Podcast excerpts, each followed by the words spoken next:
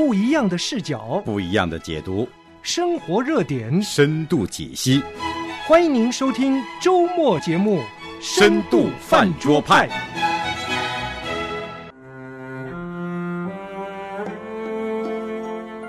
剧里面的 VIP 他们在看什么？我们作为观众在看什么？我们要满足内心的什么？罪恶的是利用别人的善。可是这种盼望终将会像吴一楠一样的，仍然会落入极大的失望当中。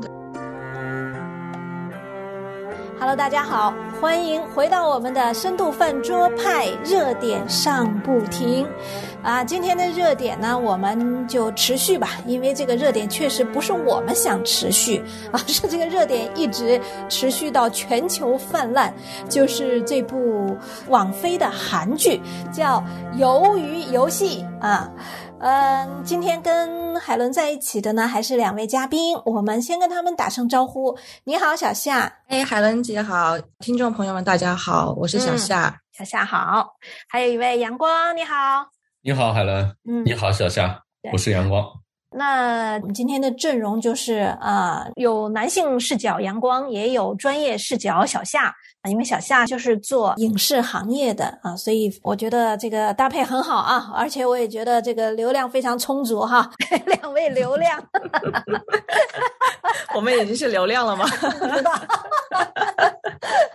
哎，那在这儿对小夏提到流量，那我在这里再做一下广告哈。我们深度饭桌派呢，在各大播客，就是苹果手机的苹果播客上面，还有这个 Spotify 呀，还有小宇宙上面，搜索“深度饭桌派”呢，都可以搜到我们的节目，而且可以听到之前从开播一直到现在的每一期。好的，回到我们要讨论的话题。哎，我前两天看到一个新闻哈，不知道你们注意没有？就说哈，这部《鱿鱼游戏》风靡全球哈，呃，内地影音平台优酷呢。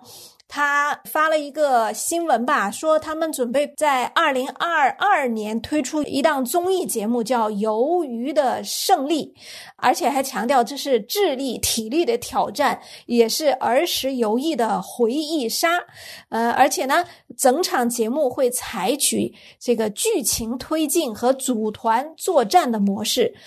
这个，嗯，并且优酷啊，把这个文案啊，就是这个综艺节目的文案，呃的海报。啊，设计啊，都已经放到网上了。呃，发现啊，跟这个鱿鱼游戏相当的相似，也有圆形、三角形、正方形。这个文章一贴出啊，立马引起网友这个排山倒海的质疑哈，大家就觉得你这个。你这个抄人家啊，就是你这个抄作业啊，你这个蹭热度。当然呢，那个优酷呢也紧急这个回应，就说啊，我们呃综艺节目实际上叫游戏的胜利，不叫鱿鱼的胜利啊。哎呀，反正不管怎么说吧，呃，我们就看见这个影片现在的热度啊是一直在持续啊。那上一期呢，我们三个呢，我们也就一些人物，就一些剧情的设定，我们有自己的。一些看法啊，我们说哈，这个九级的呃长剧，我们一时半会儿呢，呃，浮皮潦草的呃说一些呢，表面上的并不符合我们叫深度反桌派的这个这个深度哈，所以我们还要做两集。那在这两集里面，我们给大家有更深入的展开。那好，那我们先先从阳光开始吧，啊啊，其实。停了一两个礼拜以后，再去审视这部剧的时候，我就发现有点像这种俄罗斯套娃，就是说，呃，这些我们看到这些男女主角们，他们在那儿追杀逃生，然后他们是作为是被人观看的，是被那些坐在屏幕后面的观看，然后我们呢又坐在这个电脑前面或者是电视机前面再去看他们整个剧，真的就是就像一层一层套着的一样。套娃是这个意思吗？对，我就想着它一层一层连着的，套娃不一定是这个意思啊。对，好，那我我其实，在上一集里有谈过，我说特别不喜欢看那个 VIP 的那个那个那个片段啊，显得特别假，面具化。小夏也说说这一块呢是被被吐槽的比较多的哈。嗯，但是我我这次我就想的多了一点，我我就在想那个面具后面的那些人嗯是什么人，或者说面具后面的那些人，呃，真的就是那种呃脸谱化的大坏蛋吗？嗯很有可能他们要遮住的呀，呃，就是其实他们和我们熟悉的这个零零一，就是这个吴一男这个得癌症的这个老人一样，嗯是有情有义，看着还有很多的正面的、温暖的这样的一个人，对吧？你觉得是吗？嗯，对的。呃，那他们为什么要戴着面具呢？如果他们是十恶不赦的嗯这个十大恶人，他们不用戴着面具，他们本色就坐那儿就好了。他们要戴着面具，就是说，呃，其实他们要给人的这种，我们谈过人设，对吧？嗯他其实他们在生活中的人设，可能就和那老老人一样，是很体面的，啊、嗯大企业家或者是怎样的。那么他们戴上面具坐在这儿看，他们一定是要满足他们心里的一个东西。其实我我我我这个礼拜一直在想，嗯就是他们花钱雇这些人在那儿拼命，嗯一定是他们有他们的目的，他们要满足自己。嗯他们满足了自己的什么呢？满足了自己的好奇吗？嗯，哎，我我觉得你提的这个问题哈，我是不是可以从另外一个方面来扩展一下哈？我觉得如果单从这个人类观看同类战斗哈，就是人和人之间的战斗致死的这种历史是极为悠长的。从古罗马时期，我们都知道啊，有八万这个对对这个修建的这个巨大的斗兽场，而且呢，呃，成千上万的奴隶和野兽投入其中，呃，很多就是罗马的贵族啊，或者罗马市市民啊，他们就观看这些野兽啊、战俘啊，他们之间的互相厮杀，啊、然后来欢庆帝国的胜利。我我觉得哈，从古罗马就有这种，那到今天啊，到今天我们对这种生存类游戏吧，比如说我看过一个叫《饥饿游戏》，它现在已经拍了三吗还是四了哈，也是是一部电影儿。就是好像这个人类啊，就是或者说人类所谓的文明在，在文明的构建当中啊，到今天了，这种呃观看同类的厮杀，观看这种搏斗，好像仍然兴致盎然。好像仍然是很有情绪的，就像阳光说，那到底是什么情绪呢？是这种血腥场面带来的感官刺激，包括刚才阳光说像俄罗斯套娃，因为我们也在看，对吧？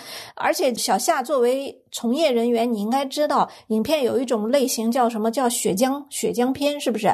就那种类型片。嗯啊，就血腥场面嗯带来的这种感官刺激，然后呢，那种不确定结果的那种猜测，还有那种紧张、那种激动、恐惧啊、庆幸啊，我觉得那些体验可能都都都非常的复杂。但是阳光说到的这种哈，我我呃，是这样，因为我在研究生的时候，我读过一些电影分析的心理学部分哈。嗯那其实我们作为一个观看者去看任何一个东西，特别是当影片这个东西诞生以后，嗯那有一个东西叫呃窥探隐私的一个行为，嗯它其实贯穿在一个观看行为里面的一个潜藏的心理活动，它是一个贯穿的。只是说，呃，你刚刚举的例子也很好，像那个罗马的竞技场也好，或到现在的那个生存游戏这一类，它是把你窥探的这个兴趣是拔到了顶点，是一个刺激的顶点。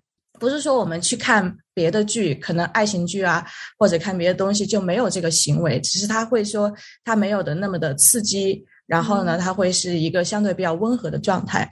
那其实作为我们人来说，这个动作它其实是一直存在的。所以为什么影视行业，嗯，它的 它的影响力很大？哦嗯，这是从这个专业的角度这样去去看的，就是说你们在设计这样的一个产品的时候，它就已经带了这样的一个原理在里面。嗯。没错，你知道人一定会观看，或者讲，我我觉得我还有另外一点，或者讲这是人类的本性使然，就人类对，呃，因为十七世纪有个英国哲学家，他叫霍布斯，他提出了有一种叫自然状态的理论，哈，他认为人呐，人在没有外界外在的强制力的约束底下，实际上是很容易，呃，因着恐惧的原原因吧，人和人之间实际上是对立的，人和人之间是很容易发生所有人对所有人的战争的。也就是人和人之间的相互为战的这种战争状态，是人类最原始的状态，所以他才啊，霍布斯不是写的那个《利维坦》嘛，所以他觉得这个国家啊，这个设定是必然的，因为人要交出自己的一部分权利，让渡自己的一部分自然权利，形成国家，形成契约社会。当然，他们所有这些理论，我觉得它的前提都是建。建构在一个对人性的一个猜测，因为没有人知道最根本的人性到底是什么。讲到这儿哈，我突然想到啊，关于人性的迷思哈，谜一样的迷思，哎，我觉得真有意思哈。呃，很多人说人性呢也是人的自然属性，人人性是贪婪的和自我为中心的，或者是自私自利的。但是呢，哈。呃，人也说人和动物最大的区别，其实动物是自私自利的，动物是完全为了自己的。但是你会发现哦，啊，动物不会违背它的属性。比如说一只猫，它就算饿死，它你你在猫的旁边哈，摆一盘这个这爆米花哈，类似吧啊，就是嗯，它饿死它都不会去吃。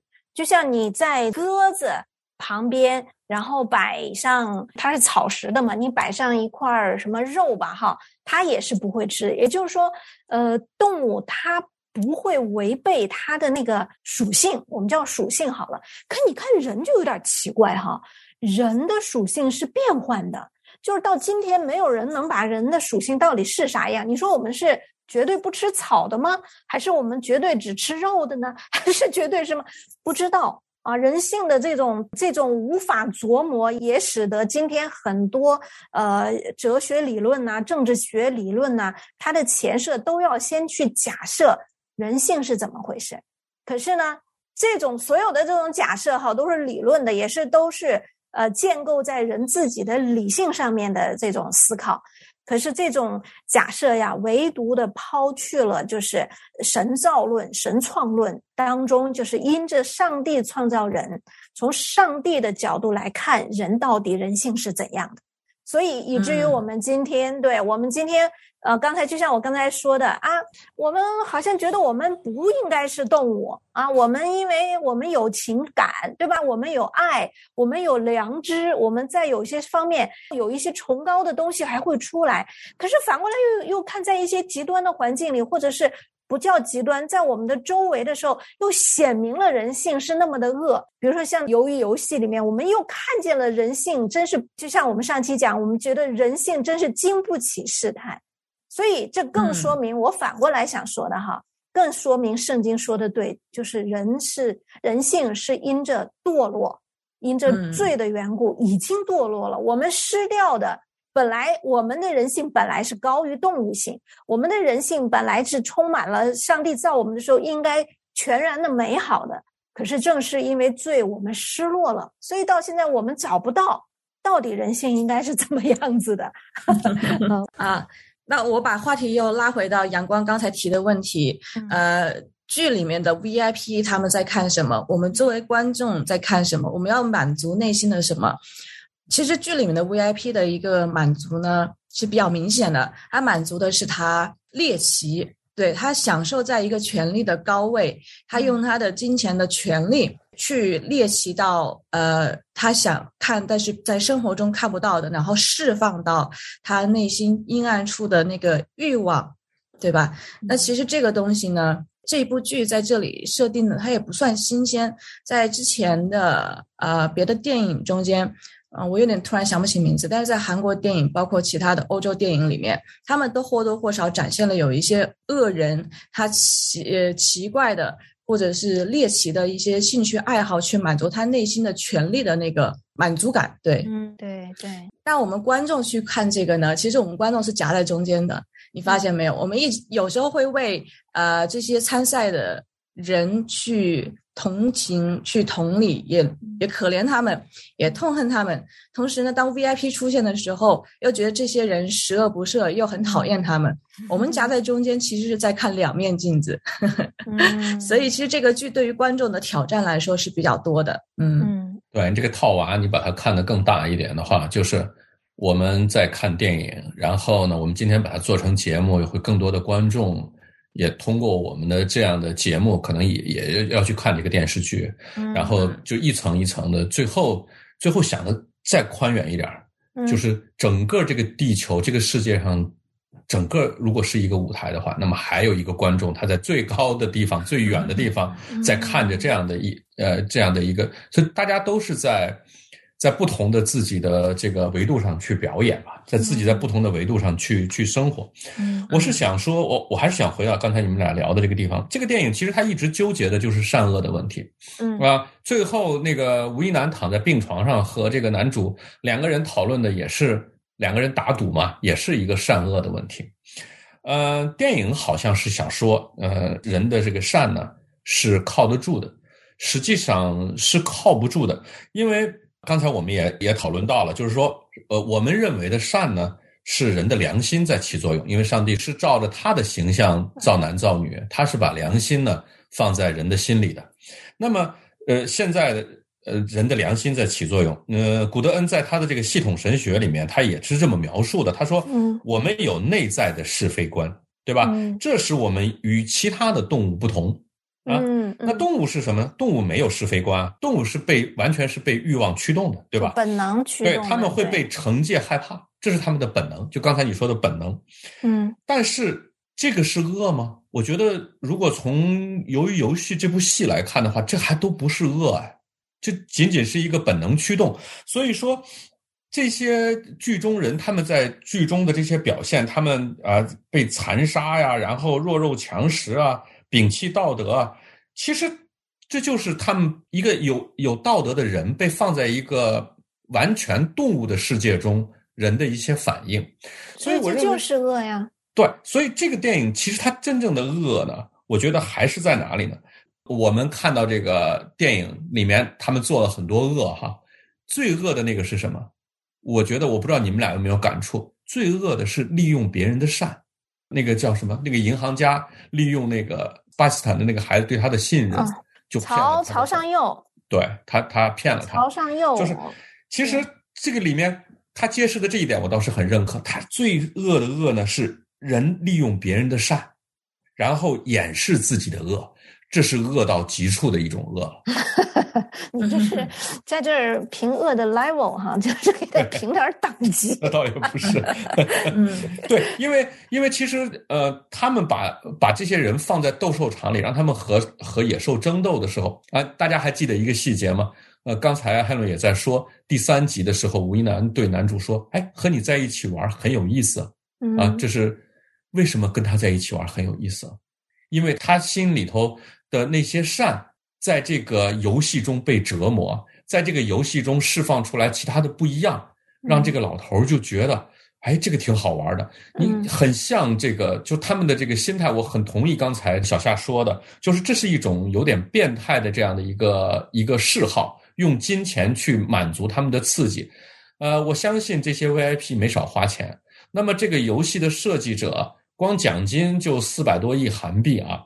嗯，那么包括整个的这个配备，包括那些，我们如果就是说，呃，真的是想象一下的话，可能花了很多钱。那这些钱呢，这些 VIP 肯定要负担很大的一部分，所以他们都是拥有很多钱的人，对吧？嗯，他们拥有这么多的钱，我们看到吴一男最后他在病床上躺着，他合不了眼，他让人去把这个呃男主叫来，他的刚部叫来。呃，争论半天什么善呢恶？嗯，他为什么？我觉得这个吴一男也好，这些 VIP 也好，他们是在这个世界掌握了大量财富和大量资源的人。他们觉得最后，即使他们花了钱看了《鱿鱼游戏》这样一个正常的人都不可能看到的这样一个游戏，也就是说，换个角度说，他们享受了一个正常人不可能享受到的特别的刺激之后，他们还是没有被满足。嗯，他们多虚空啊！这个，这个，我们在呃，圣经里看到所罗门说“虚空啊，虚空”，很多人引用这句话。其实我当时都想说，我们基本上不太有资格引用这句话。嗯，其实只有像所罗门这样的人，还有像这些呃所谓的在这个呃世界的成功者，他们极大的感官被满足之后，他们扭曲的心灵也尽量的去满足之后，他们最终还是要面对那样的一个虚空。你用尽一辈子的力量，用尽一辈子的，甚至你的廉耻，甚至你的亲情，去换得的物质的极大成功之后，嗯已经获得之后，你会发现，第一，你没有被满足；第二，一切就是虚空。嗯，哎，我我想接一下哈，阳光，你刚才说的这个，哎，让我特别有想法。我们回到影片来看，其实吴一男他对人性的设定是悲观的，特别是在他最后要死之前，他甚至还和那个陈其勋打了个赌，就说那个呃，外面街边那个呃呃被冻着的那个路人是没有人管他的，对吧？对但是就像你说的，你刚才在讲，就吴一男他觉得跟陈其勋在一起特别好玩儿，是因为他发现呃陈其勋里面的还有那种人性的善，然后他就想来看一下他那个善到底会会怎么样，在一种极端的情况下，是不是最终显露出来的是人的恶？我觉得陈其勋，陈其勋最后骗了他，说了假话，老头一定是心里很开心的，因为他验证了他自 己他验证了，对人是恶的。。但是我想说的是，这对他来说是一个又一个绝对的打击，一个巨大的打击。为什么？因为他要死了。因为当他设定这个世界都是恶的话，那他人生当中，他在那个玻璃弹球那那段里面，甚至在整个游戏过程当中，不断的跟程其勋这个呃讲他的过去，说他以前有个儿子啊，他们以前怎么生活的呀，那种美好，那种他和亲人之间的那种爱，是带给他享受的。可是嗯如果他设定人人的终局，人的最后的结果是没有任何盼望的恶。是没有任何亮光的黑暗丛林的话，那他的那些爱，那些所享受到的，呃，期盼到那种美好，又是什么呢？不堪一击。嗯我也想补充一下，就是我们说到弹珠那一场戏的时候，大家都会记得那个画面黄黄的，对吧？对，对，然后非常温馨美好，对吧对嗯，那个象征什么呢？那个老头也一直在讲，就像我小时候，然后呢，放学跟伙伴们一起玩玩玩游戏，嗯，然后你就等着家人喊你回家吃饭的那个每一天最快乐的时光，嗯，也是他怀念他和他的家人可能还没有开始，呃，那个事业起飞之前的温馨时光。嗯就像刚才海伦讲的，他他非常怀念曾经有过的美好和幸嗯福。对，那他也话语中就也暗示了，当他的事业成功以后，他的儿子就变了，或者是嗯他的家庭也就变变化了。让他们他开始对人性有了各样的失望了以后，到这里他在程其勋身上看到了就是矛盾结合体，就是善和恶之间的挣扎。所以对他来说，我觉得也是一个啊、他在设计这个游戏之初的时候没有想到的一个意外。对，嗯，所以我在这里想想提出来的，就恰恰是他一直想想看到人性的这种善、这种良善可以胜过恶，以至于他觉得那是他的救赎，以至于他所呃曾经经历的那些温馨、美好、幸福是有意义的。可是他看不到。就像刚才这个，我们说结结果，他看到这个陈其勋骗他，他应该心里头是呃蛮开心的，因为终于证实了他。但是同时，他也是又落入到极大的虚空当中。悲凉，对，就是所以我们在对我们，所以说我们在这儿就看到，就是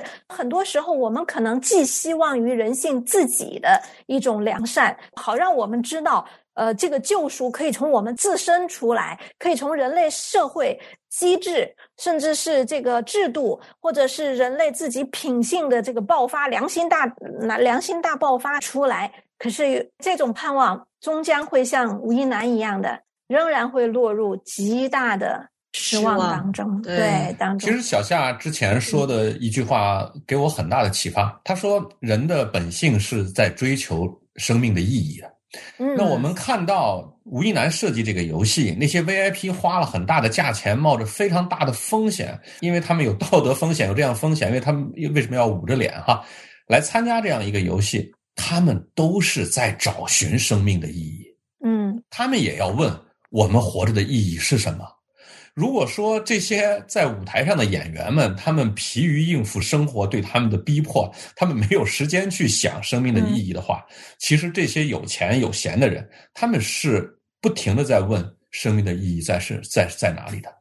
当他们在这样的一个畸形的欢宴中啊，最终也没有能够得到答案的时候，其实他们第一是他们要面对这样的一个虚空。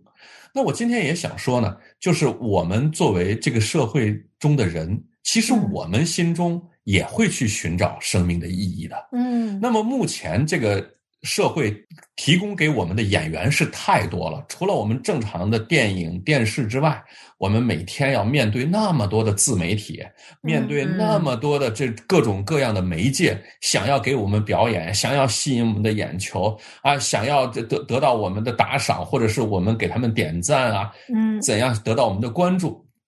无论如何，我们心里头一定要时常的清醒，就是说我这个生命的意义在哪里？我要满足他的什么？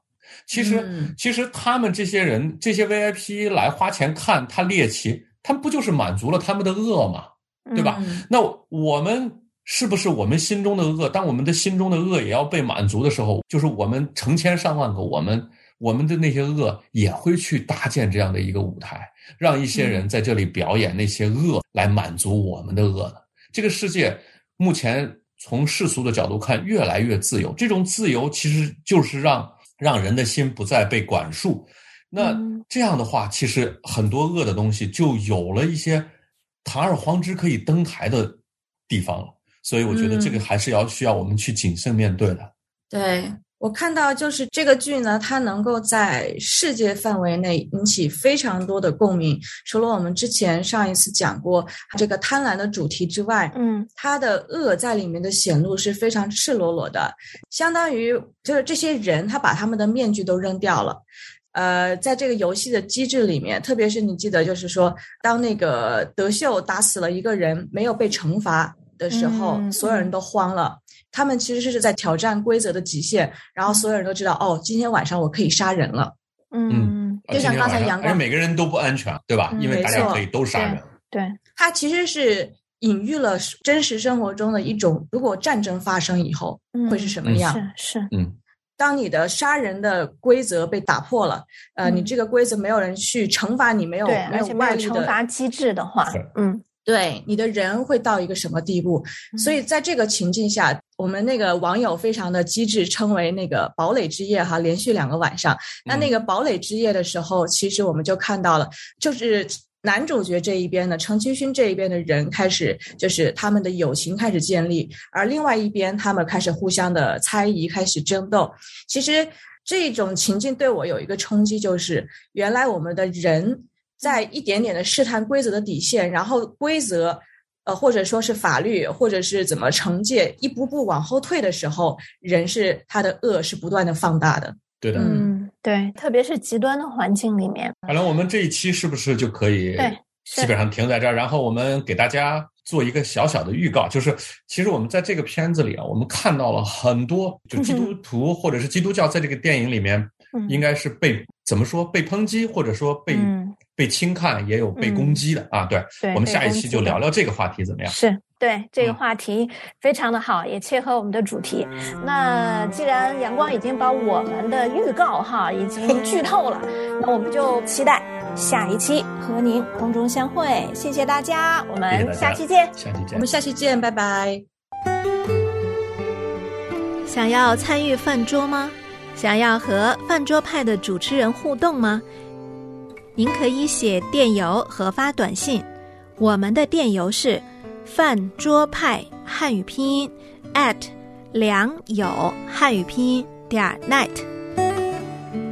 您也可以编辑短信发送到幺三二二九九六六幺二二，前面注明饭桌派。这样我们就能收到您的信息了。